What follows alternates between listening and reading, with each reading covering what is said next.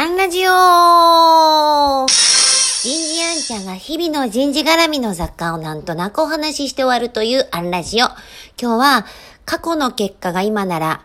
今の結果が未来を作る。こんなテーマでお話ししてみようと思います。あのー、昨日の続きをしなきゃいけないんですよね。さすがに予告しといてシリーズでって言いながら、一日もないのはなって、多分明日はもうシリーズないと思うんで、あの今日喋りきっちゃいたいと思います。もう毎日いろんなことが降り注いでるので違うこと言いたくなるんですよね。その時は、あ、まだまだ言い足りないってこう思ってるんですけど、まあいいわけです。で、えっ、ー、と、ファクトを取ってね、採用でっていう話なんですけれども、いくつかね、私が体験した事例でご紹介したいと思います。もしかしたら一つは、前回どっかでお話ししてるかもしれないんですが、えっ、ー、と、ある、えっ、ー、と、生命保険会社さんで、えー、営業マンを取るときに営業だから外交性とかね、積極性を中心に取っていたと。ところが、あの、ファクトを見てもらったら、えっと、優秀な営業マンの特に上位2%は内向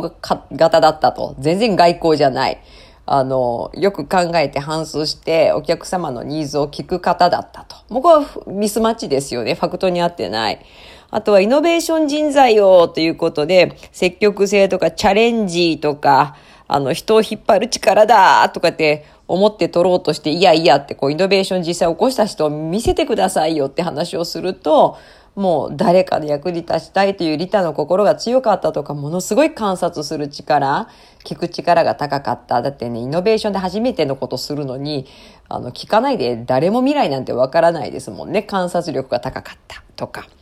えー、もっと分解するっていうのもありです。えっ、ー、と、ある組織では、やっぱこう定着を図りたい。辞めない人を取りたいっていうのはいいんですけど、えっ、ー、と、よくよく調べてもらったら、えっ、ー、と、まあ、10人いたら10通りのやめ方なんでね、これもあんま類型化できないっちゃできないんですけど、えー、こう分けてみると、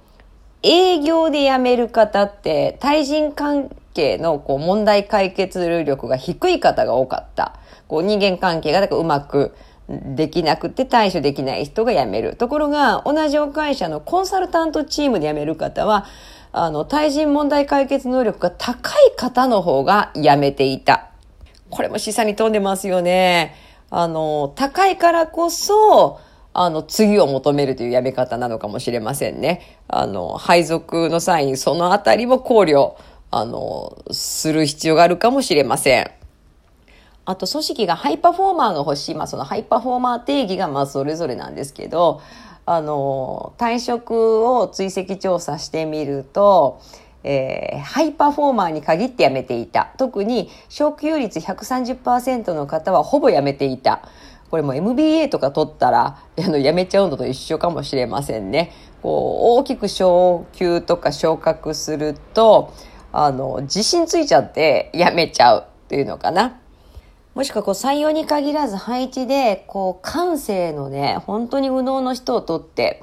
で、こう、この人を理解できるような同じく感性タイプの上司当てたら2倍離職しやすかったと。あの、実は離職リスクがもう半分以下に低減できるのは感性タイプにはこう着実なタイプの上司の方があの良かったとかね。まあでもいずれにしろこういうのってそれこそピープルアナリティクスでね、あの、データから読んでるんですけれども、所詮仮説を立てなければこういう経営書にもつながらないし、もう取ってと取りっぱなし、あの、もう関東経験と度胸 KKD ですよね。そこにもう一個 D 入れて、どんぶり感情。まあ、これ感性大事なんだけれども、感性って何なのか。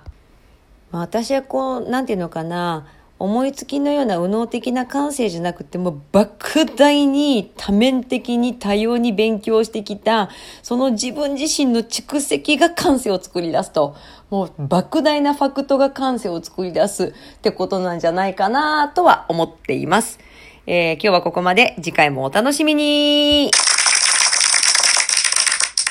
まあ人間人工知能だよね。